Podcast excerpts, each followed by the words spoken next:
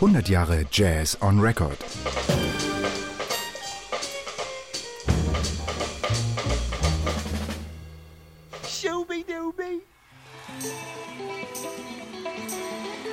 Hi, hier ist Dejan Terzic und ich erzähle euch heute mal eine Geschichte, die sich bei mir zugetragen hat in meiner späten Jugend. Eine Platte, die mein Leben verändert hat. Sting, Bring on the Night.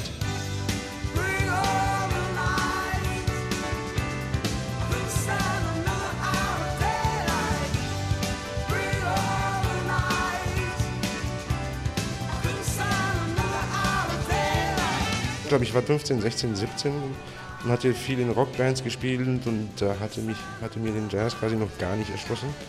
Und dann kam, wie gesagt, Sting mit dieser Live-Platte.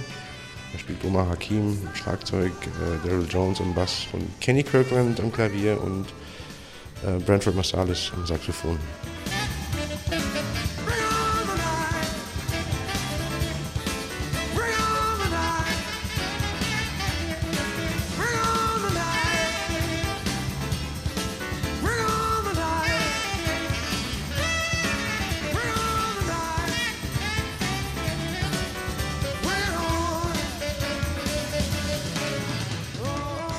Und dieses Stück Bring on the Night, das hat mich echt umgehauen, weil das hatte ein verdammt geiles, langes Klaviersolo. Also ich habe überhaupt nicht begriffen, warum, was da los ist. Und mich hat das so fasziniert, so dass ich quasi Kenny Kirkland dann weiterverfolgt hatte.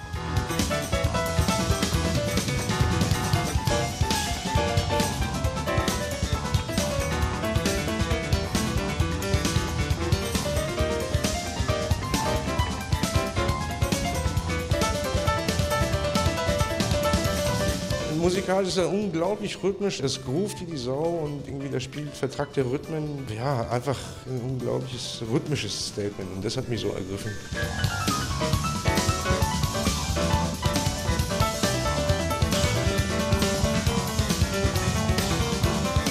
Später ging ich dann nach New York und habe natürlich dann auch Leute wie Jeff Ten Watts näher kennengelernt und studiert. Und das war eigentlich der Einstieg für mich in den Jazz mit der Platte von Sting mit Kenny Kirkland.